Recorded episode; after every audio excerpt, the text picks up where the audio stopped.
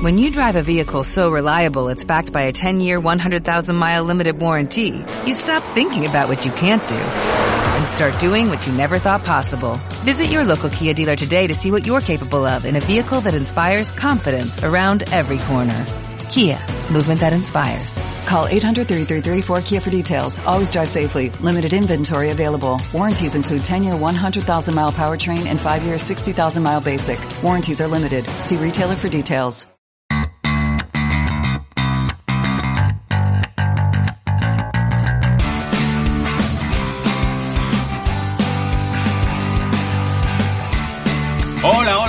Amigos de Generación MMA, estamos de nuevo en Madrid, estamos en el estudio y estoy con los clásicos. César Alonso, ¿cómo estás? ¿Qué tal, Gonzalo? Has empezado fuerte, veo, has debido tomar fuerza bruta, ¿no? Exacto, vamos a ir con eso. David, ¿cómo estás, Bala? Muy bien, muy bien, aquí, contento de, de veros.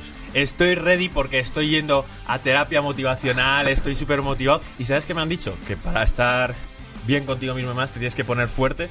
Y eso es lo que vamos a hacer con Fuerza Bruta, que tenemos la suplementación. Pásame cosas, Fuerza Bruta, que se vea en las Aquí, aquí lo pantallas. tenemos, aquí lo tenemos.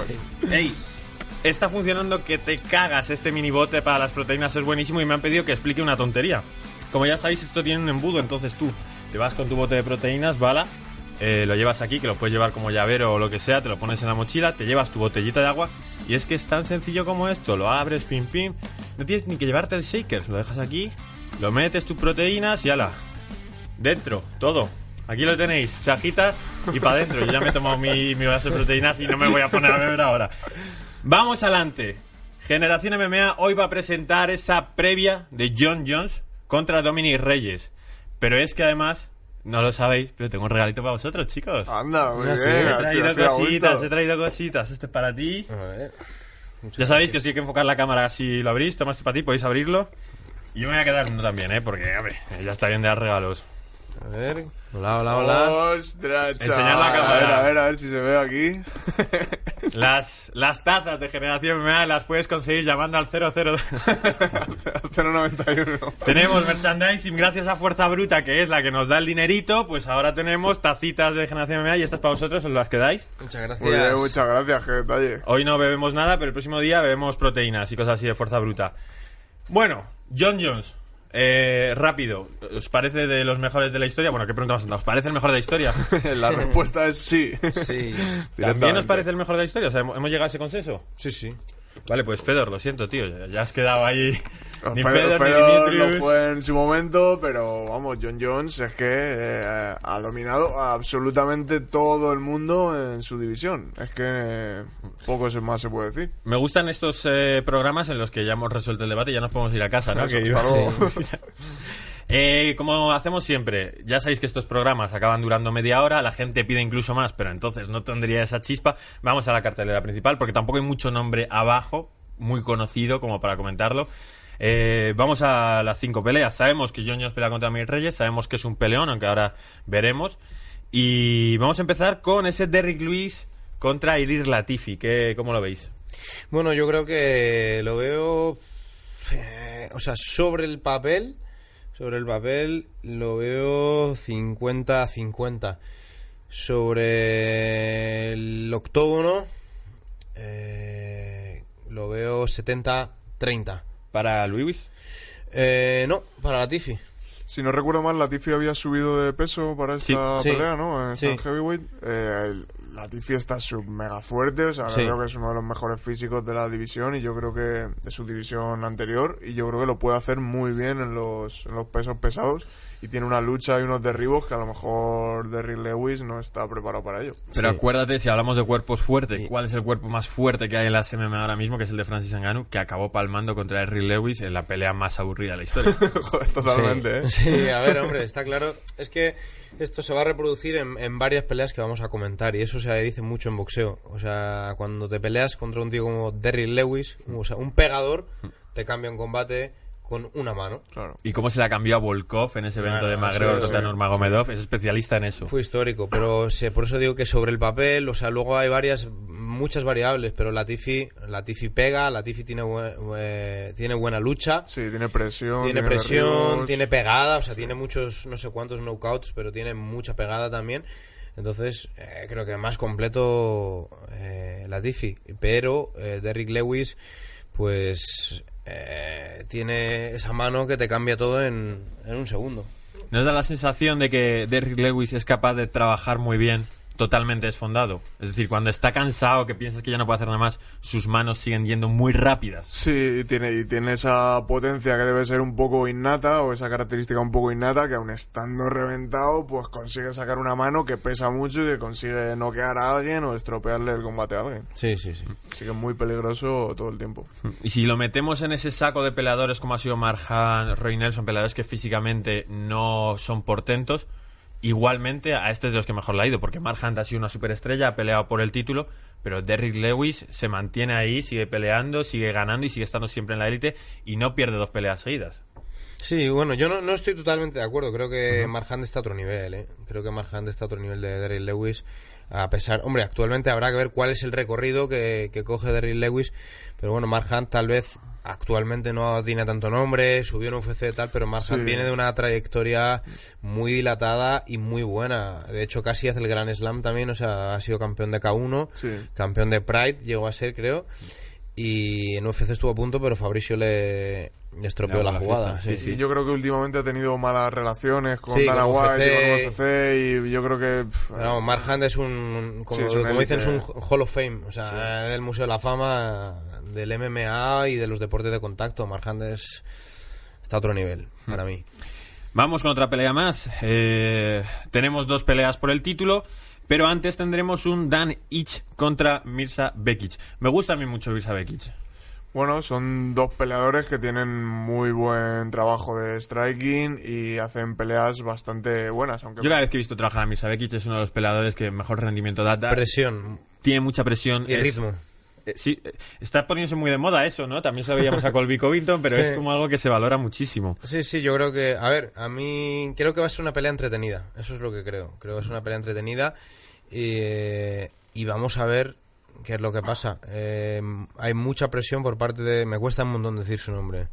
De- Dan Ige. sí, no, el otro, del... Ah, Bekic. Misa o como... Bueno, si lo quiere pronunciar como lo pronuncia su madre, perfecto, pero... Pero vamos, creo que meten mucha presión, sobre todo él, y, vamos a ver si, si Dan Ige, o como se diga, pues puede soportar. Perdón para los fanáticos que no pronuncio perfectamente el nombre. Seguimos. Eh, Justin Tafa contra Juan Adams. Va a haber golpes ahí, son peleadores muy grandes, pero yo, bueno, ¿qué tienes Iba a, iba decir que llama la atención que peleadores eh, con un con récord de tan pocas peleas y ni siquiera todas ganadas estén en una cartera principal de UFC, pero yo creo que es un poco lo que pasa en las en la categoría de los pesos pesados, que no debe no hay tantos peleadores en el mundo y, y en cuanto alguno tiene ya tres victorias seguidas en eventos así un poco grandes, ya está fichado por UFC. Pues sí, yo creo que es así. No es queriendo desmerecer, eh, si no ve algún peso pesado, pues a lo mejor no le moleste, pero es la realidad, ¿no? Eh, eh, creo que uno tiene un 3-0 y otro tiene un 4-1. 3-1 y 5-2, sí, Bueno, los bueno, récords. 3-1 y 5-2, o sea... Sí, claro, tú no, ves, tú no ves un, un peso pluma que con un 3-1 entre O sea, es la, coest- o sea, la cocoestelar, o sea, antes de Valentina Shevchenko. no lo, ves, eh. no lo ves ni de coña, entonces pues da a pensar que obviamente hay menos competencia entre los pesos pesados y están antes ahí arriba. Es que llega un momento que hay veces que hay peleadores que entran un poco por... Ah, sí, ¿quieres que mi peleador se quede en UFC y tal? Pues venme metiendo a estos peleadores también. Pero in- igualmente no es el caso. Son buenos peleadores y seguro que nos lo pasamos bien viéndoles. Hay dos combates que es a los que queríamos llegar. Pues sí. Aquí se ha hablado mucho y se dice que Valentina es la puta ama, de alguna forma, por decirlo Sí, rápido lo, y lo mal. es, lo es, la verdad. Se enfrenta a Karlin Chokagian, que viene de, de dos victorias, y va a intentar defender ese cinturón de 125 libras, donde yo veo que es tan superior Valentina. Totalmente, y vamos, eh, creo que sería una de las sorpresas de- del año, de la década, que, que no fuera, que no ganara Valentina. Yo estoy de acuerdo también. O sea, creo que la clara favorita es Valentina. Al igual que la pelea estelar eh, es la, la, la clara favorita. Kathleen, eh, he de decir que tampoco le ha hecho un seguimiento muy exhaustivo, pero lo que he visto tiene un estilo muy bonito. El estilo striking es muy parecido al de Valentina. Lo que pasa que Valentina tiene un diferencial. Yo creo que en las mujeres y en su peso, pues le pasa como luego hablaremos de John Jones. O sea, está Valentina y, luego los demás, Y claro. luego está el resto. Claro. ¿Vale? Es que cuando llegó Chris Cyborg y se ampliaron las divisiones, o sea, a mí me encanta, cuantas más divisiones haya para las chicas mejor, es cierto que sus pesos est- están más cerrados, porque ninguna suele superar los 70 kilos eh, para pelear y cuando los supera no tiene ningún tipo de rival en esas divisiones, pero sí que es cierto que UFC no ha sido capaz de crear bien una división, eh, todo el rato está traspasando de un lado para otro. y Bueno, se queda pasa como en los pesados. O sea, Claro, al final- hay menos gente, menos competitividad, menos nivel y Claro, pero, bueno, pero al final divides a campeonas, porque anda que no podrían volver a pelear Amanda Nunes contra Valentina Shevchenko, porque tendría un poco de sentido, ya que siempre gana Amanda Nunes, la Sí. gente se ha planteado si era una victoria justa o no. Eh, entonces, claro, de pronto haces que esta chica sea campeona, Valentina Shevchenko, bueno, haces que sea, no, se lo gana, Sí. y, y no tienes rivales, tío. Porque aún así, en el peso pesado, puede que sea una división corta, pero tienes nombres de buenísimos. Sí, sí, sí, sí. Bueno, yo creo que eso es una cosa que UFC tendrá que replantearse, pero que a lo mejor no quiere replanteárselo, ¿no? Porque o, no, puede, o, o no es puede. Que, o es que es lo que hay, que no hay, no hay más chicas que peleen y que estén al nivel de Valentina Shevchenko, entonces, ¿qué hacen? No lo pueden pintar Claro, tampoco. Claro, claro. Yo creo que eso es, o sea, no es fácil, no es fácil. No creo que tenga que ser, no creo que sea fácil eh, ni crear una división y mucho menos mantener la, la división. Y que siempre haya peleas de nivel y que siempre creen expectación, es complicado. Claro, además el mayor fallo en esta división flyweight eh, femenina de las 125 libras es quizás que si sale una peleadora que crees que le puede dar un poco de combate a Valentina Shevchenko, ya la quitas de crear el resto de división y entonces eh, se enfrenta, pierde y te has Y cargado está, la claro. posibilidad. Sí, claro. Bueno. Bueno, eh, es una pequeña pena, pero mientras vamos a ir viendo a Valentina destrozar a sus rivales, pues eso que celebramos. Bueno, vamos a ver qué pasa, vamos a ver qué pasa. A ver, creo que es favorita Valentina, pero bueno, vamos a verlo, ¿no? Fíjate Sí, que... luego Exacto, corte, vamos claro, por ahí. luego vamos a tener una sección de sorpresas, Ah, así vale. que bueno, nunca se sabe. Yo le digo siempre, hemos empezado 2020, es probable que lo fiché, cada uno que haga lo que quiera con las apuestas, pero quien ha apostado en los main events al menos favorito, se ha hecho de oro este año. Porque en las peleas de, de main event, tanto el favorito como el no favorito han ganado el 50%. Y el no favorito es el que mejor se paga. Claro. Entonces, quien haya apostado a eso, se ha, se ha hecho rico. Y es lo que pasa con las MMA, que en estos niveles... Fíjate, vamos a hablar en la mesa y vamos a decir ahora, nos metemos, que John Jones va a ganar a Dominic Reyes. Lo tenemos todos medio claro, salvo que haya una sorpresa. Pero es que pasa. Pero, claro. Hombre, Eh, pero es que él, él- él lo- siempre pasa lo mismo. Cuando te pones a desgranar ciertas peleas, a no ser que sean. eh, por eso son. Bueno, siempre hay una pelea del siglo, una pelea del no sé qué, porque lo quieren vender. Pero realmente. eh, es decir, la pelea hay que venderla. Y la pelea, pues Dominic Reyes, ya met- metiéndonos Nos en faena, como tú has dicho. Mm, ¿Tiene posibilidad de ganar? Pues claro. Claro, Cualquiera que está ahí, aparte es un tío que pega, un- tiene un récord de caos muy bueno, bien invicto. ¿Tiene posibilidad de ganar? Tiene. Ahora, eh, ¿es mejor que John Jones? No, ni de coña. O sea, puede ser O pu- puede serlo, puede que dé la sorpresa en que en cierto esa noche, momento. exacto, lo exacto, que que en esa decir. noche puede se ser que alineen esa los noche astros. sea mejor que John Jones Claro. y que una mano le entre o que, que esa noche sea mejor que John Jones, pero es que no es mejor que John Jones. Entonces, eh, sobre el papel, mm, la sí, victoria de John Jones. John Jones, pero... ¿Y no le puede pasar a John Jones algún día lo mismo que le pasó a Joanna Jędrzejczyk? Que parecía que era la mejor en todos los sentidos, que se encontraba rivales y de pronto pierdes o encuentras a alguien que ha sabido desbloquearte, ya no tienes la misma motivación, ya no entrenas con el mismo. Es que no ha habido otra, o no ha habido otro John Jones, o sea, que el por hacer, si quieres hacer comparaciones, Johanna, no, o sea, no puedes comparar a Johanna con John Jones, podrías ¿Te acuerdas que hace un año y medio Khabib, era la bomba? Claro. Yo lo, yo lo podría hacer con Khabib, ¿sabes? A lo mejor, entre comillas. Es decir, un Khabib se podría asemejar un poco a la situación que tiene Jones ahora. Pero no, es que no ha habido casos de, de- Aparte de un invicto, que ya sabes que yo no soy un gran fanático de los récords, ¿no? De decir, ah, tiene el... Pero No, es aquí se que... enfrentan dos invictos, ¿eh? Sí, sí, pero bueno, eh, hay gente que le hacen el récord, me refiero, que un 25-0 o el de Es John- imposible hacer. Sí, Claro, eh, o sea, no, lo que te quiero decir que ya es... Y aparte que en MMA no es como un 25-0 en boxeo, que la gente se cree, o que ahora están muy de moda esos récords impolutos, pero es que es, es que es... Hay tantas variables de ganar y de perder que un 25-0 en, en MMA te hace plantearte que estamos hablando de un nivel estratosférico. Sí, aún así yo opino de lo que ha dicho Gonzalo, que a veces... Qué bien eh, que te tengo siempre para defenderme. hoy, hoy te bajo de abogado. Eh, a veces ocurre que entre dos peleadores, imaginaos, como es el caso, uno es mejor que todos los demás, pero de pronto viene otro que no es mejor que esos a los que este ya ha ganado, pero tiene lo justo para, chafarle al otro. A lo mejor tiene los brazos un pelín más largos y ya le complica el striking, o a lo mejor tiene una manera de luchar un poco rara que no hace que le pueda derribar y complica una pelea a un supercampeón. Esto ha pasado un poco como he hecho con Joanna Jędrzejczyk, cómo se ha movido tanto la división, que ahora pelará con Weili Zhang, creo que es. Es que nunca me aprendo sí, el nombre sí, de la sí, china, sí. la campeona. Eh, pero es que pasó muy, muy claro con Ronda Rousey. Ronda Rousey ganaba a Misa Tate como le daba la gana. De pronto ya Holly Holm gana de una forma muy brillante a Ronda Rousey. Y en el- la primera defensa de Holly Holm, ese UFC 200, se impone Claro, Misa Tate. es- esa es la regla de tres que no se cumple. No se cumple, MMA. claro, no se cumple. Lo que pasa es que John Jones te rompe todas las reglas de tres. También, Claro. también es verdad. Hemos, empe- la cosa, empezado la este cosa. programa diciendo que es el mejor de la historia. Sí. Sí. Pero Pero- algún día Pues Alguien le ganará. Claro, claro que Claro. sí. Como Tyson era el mejor, o como Claro, Mohamed. Ali era el mejor. Son el mejor de un determinado tiempo, pero los tiempos cambian, Y, los y sobre todo tienen hambre. y sobre todo teniendo en cuenta que su carrera depende de la UFC vale porque es decir mm, hay mucha gente se le vendrá a la cabeza un Floyd Mayweather pero Floyd Mayweather eh, no es el mejor de la historia por lo menos en, en la comunidad del boxeo no está considerado como el mejor de la historia Eh, ya creo que no sé si lo hablamos en este programa una vez pero era un análisis que es lo que hablamos en otros programas de MMA. Sí, de MMA. sí, sí, de gener- no, de generación MMA. Ya, ya, ya. Que ¿Quién es el mejor de la historia? no, que decíamos que para ser el mejor de la historia tienes que tener, entre comillas, las mejores peleas de la historia, ¿no? O algunos Sí, elementos. eso sí que lo hemos hablado o aquí. algunos elementos diferenciales, porque, hombre, sí puede ser que tengas un poder supremo y que realmente ganes a 50 tíos, 50-0, sin llevar de ningún golpe y, pa- y- y sin pasar sofocos.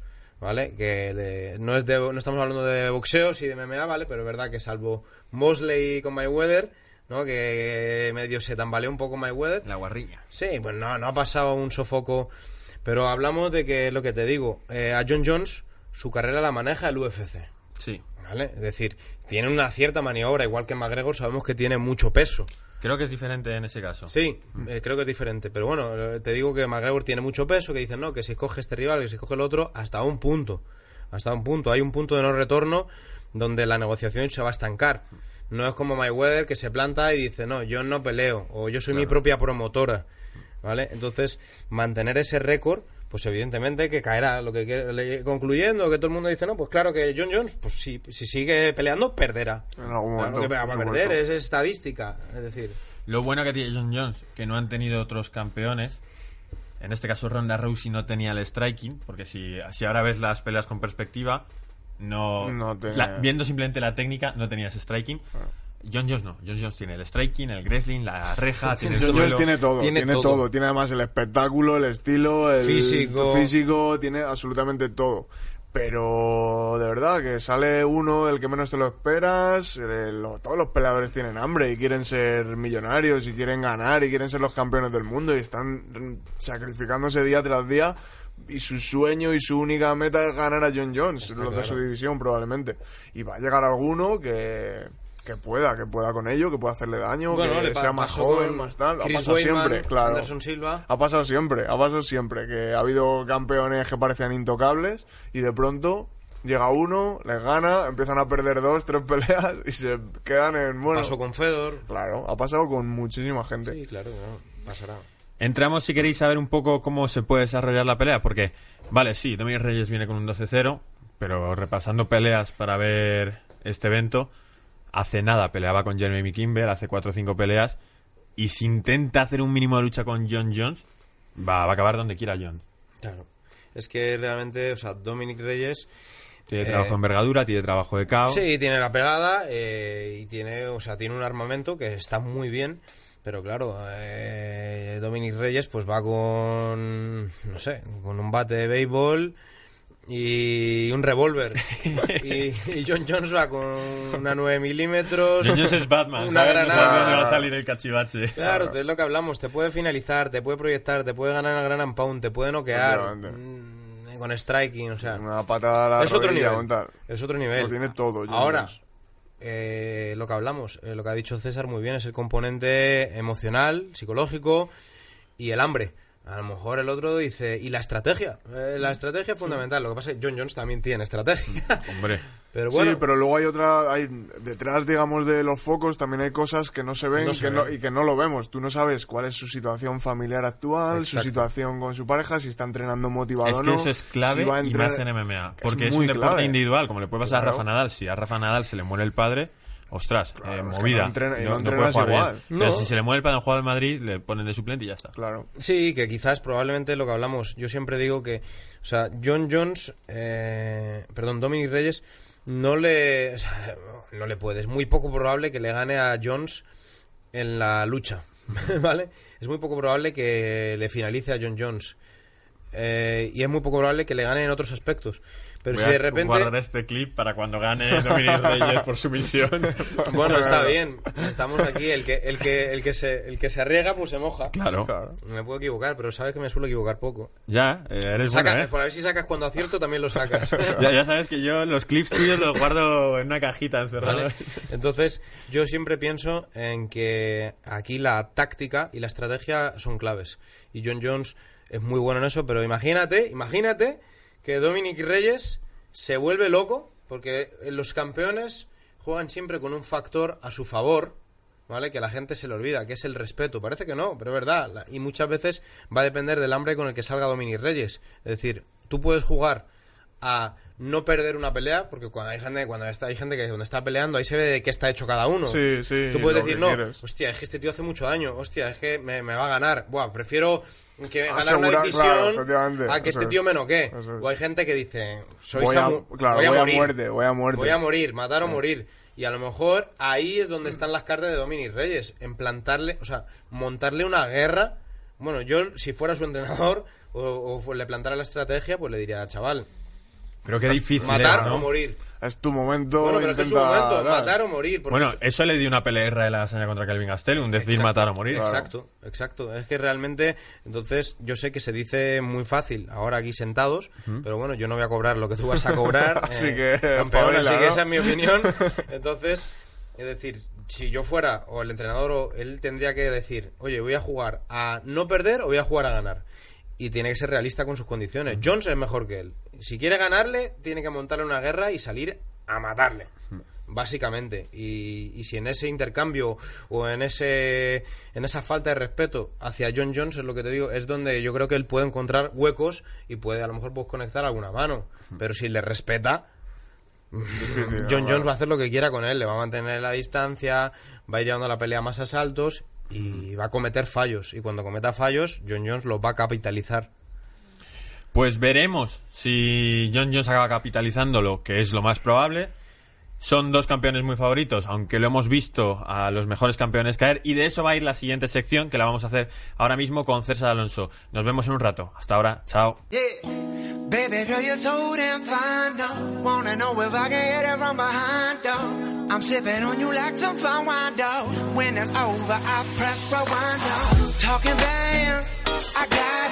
Pues ya estamos aquí con esa sección que son las mayores sorpresas en la historia de las MMA, o algunas de ellas. Sí, la llamamos así, ¿no? Mayores sorpresas, pero bueno, es básicamente exactamente eso. Que vamos a hablar de las peleas que yo creo que han sido los mayores shocks mundiales eh, dentro de las MMA, dentro de, de UFC. ¿Con qué podemos empezar? Podemos empezar con George St. Pierre contra Matt Serra. Tengo, tengo que ser honesto, yo en aquellos tiempos, vamos, yo creo que ni entrenaba MMA, ni seguía las MMA, ni nada, pero bueno, viéndolo en retrospectiva, me parece que debió ser una de las mayores sorpresas de las MMA. Nadie se esperaba que. Matt Serra, que parecía que había llegado al título casi de rebote, Claro. pudiese ganar a George St. Pierre. Y qué ganas tuvo de vengarse George St. Pierre enseguida, ¿eh? Sí, sí, la forma en la que lo hizo, además, ¿no?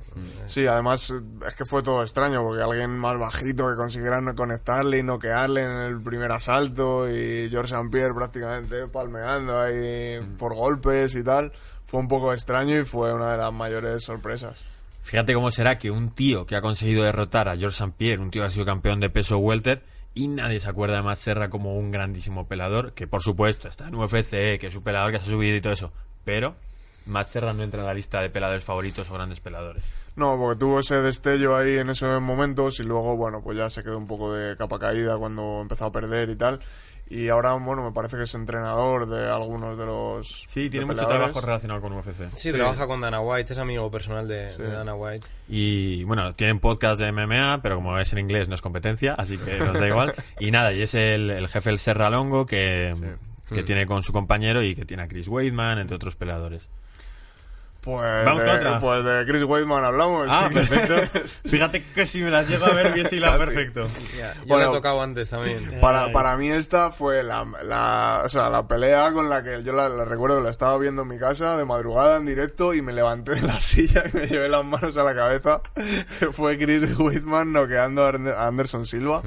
Que en ese momento eh, Anderson Silva era, vamos, o sea, el dios más intocable de las MMA.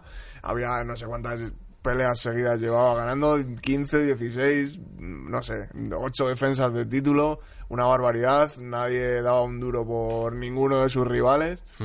Y llegó Chris Weidman y le noqueó.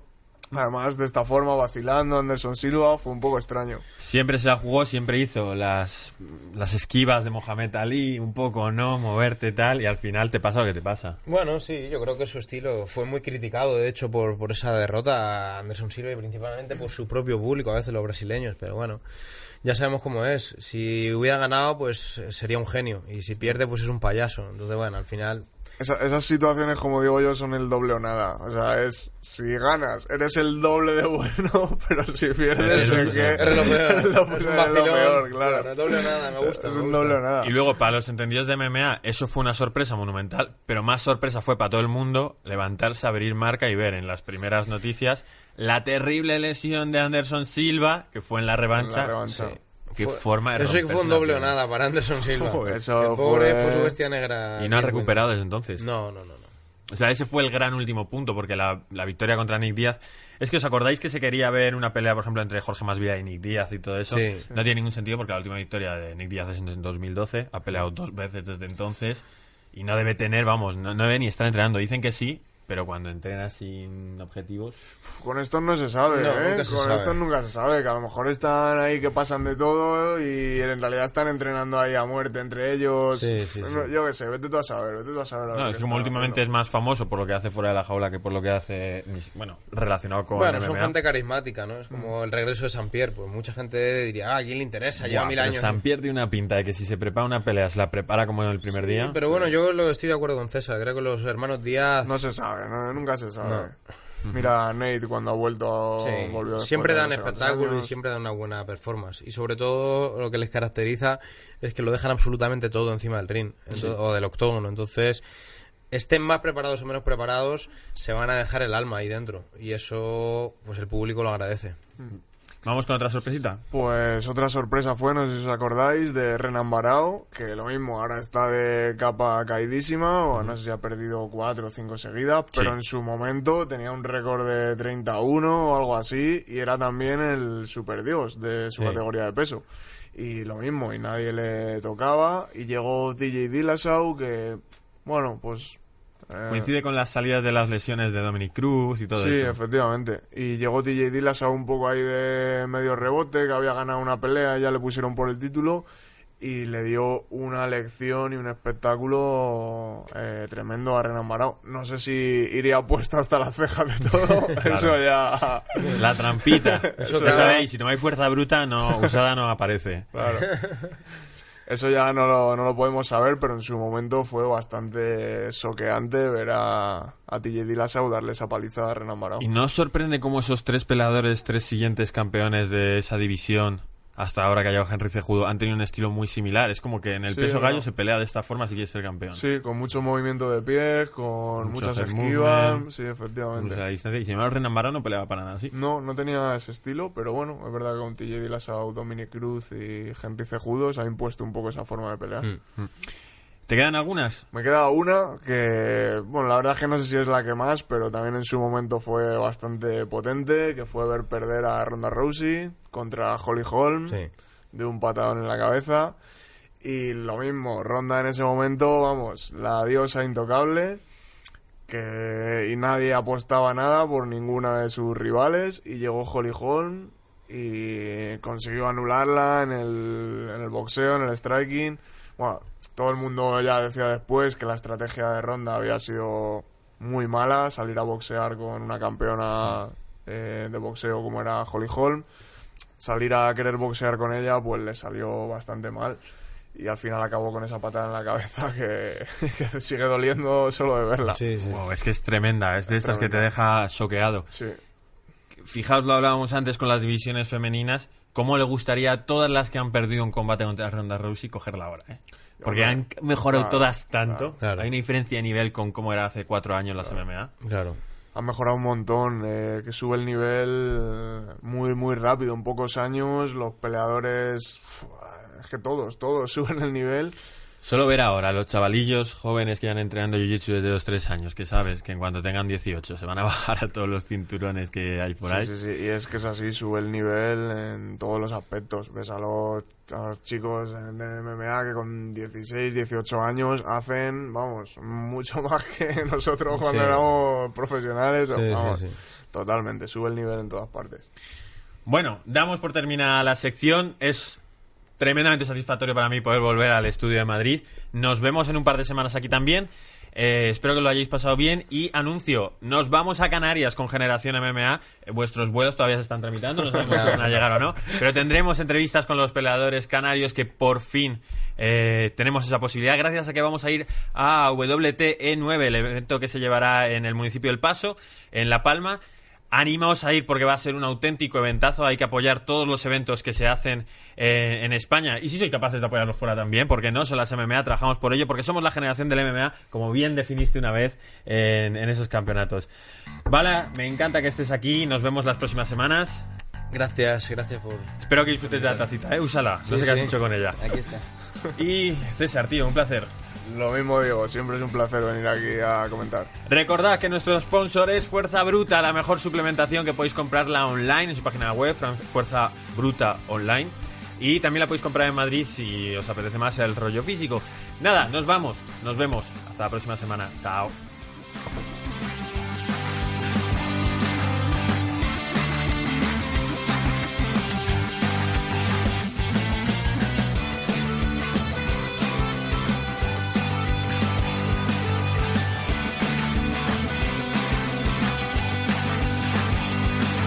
En Sherwin Williams somos tu compa, tu pana, tu socio, pero sobre todo somos tu aliado, con más de 6.000 representantes para atenderte en tu idioma y beneficios para contratistas que encontrarás en aliadopro.com. En Sherwin Williams somos el aliado del PRO.